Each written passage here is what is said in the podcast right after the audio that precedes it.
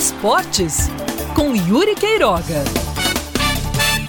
Começam a surgir com mais evidência as carências de 13 Botafogo que estão representando a Paraíba na Copa do Nordeste. Os dois perderam neste final de semana, um para o ABC, o outro para o CRB. O Galo enfrentou o ABC de Natal depois de uma derrota sem vexame contra o América Mineiro, onde a gente colocou aqui e pontuou bem que o 13 fez uma partida correta até se expor mais.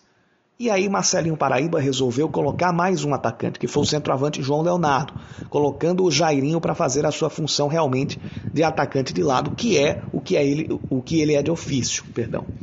Só que quando o 13 se abre mais, o 13 não consegue propor o jogo. Tem uma, uma linha ofensiva muito limitada. A verdade é essa.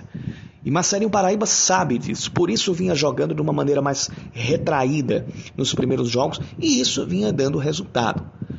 Vinha conhecendo as limitações e trabalhando em cima delas. Quando tentou experimentar uma mudança, o 13 ficou mais vulnerável. Vulnerável lá na frente, porque o time, o, a linha ofensiva, como eu já falei, é muito carente, muito limitada, pouco efetiva, e limitado lá atrás porque falhou na marcação e cedeu espaços, até com erros muito bobos, para que o ABC jogasse e aproveitasse as chances.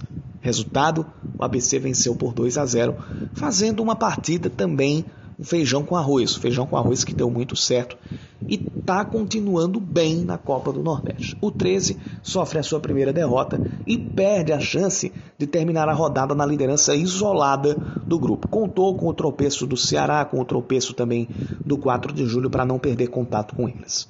E o Botafogo? O Botafogo chegou até abrir o placar, como abriu o placar contra o Bahia, mas a partir dos 35 minutos do primeiro tempo, a marcação do Botafogo se perdeu de uma maneira bizonha. Rogério e Juninho fizeram uma partida abaixo da crítica. Marcos Aurélio até não comprometeu, mas esteve longe de ser o Marcos Aurélio que faz a diferença e que fez a diferença naqueles anos de 2018 e 2019. E o ataque do Botafogo continua sem ter mostrado a que veio.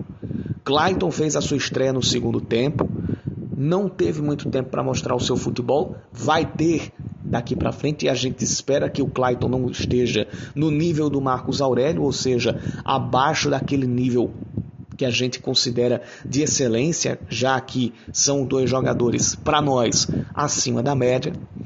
E a marcação, voltando a falar de Rogério Juninho, foi quem comprometeu o time. Tanto no primeiro gol quanto no pênalti cometido que gerou a segunda, o segundo tento do CRB. E o outro ponto, ou outros dois pontos, depois que tomou a virada, o Botafogo, além de se desestabilizar, se desmontar tática e emocionalmente, ainda pregou, ainda peca pelo aspecto físico, não como das outras vezes, porque ali no finalzinho do jogo o Botafogo até tentou esboçar uma pressão, o que já é bom, já mostra que o Botafogo vai evoluindo um pouquinho fisicamente, mas não demonstrou isso no restante da partida.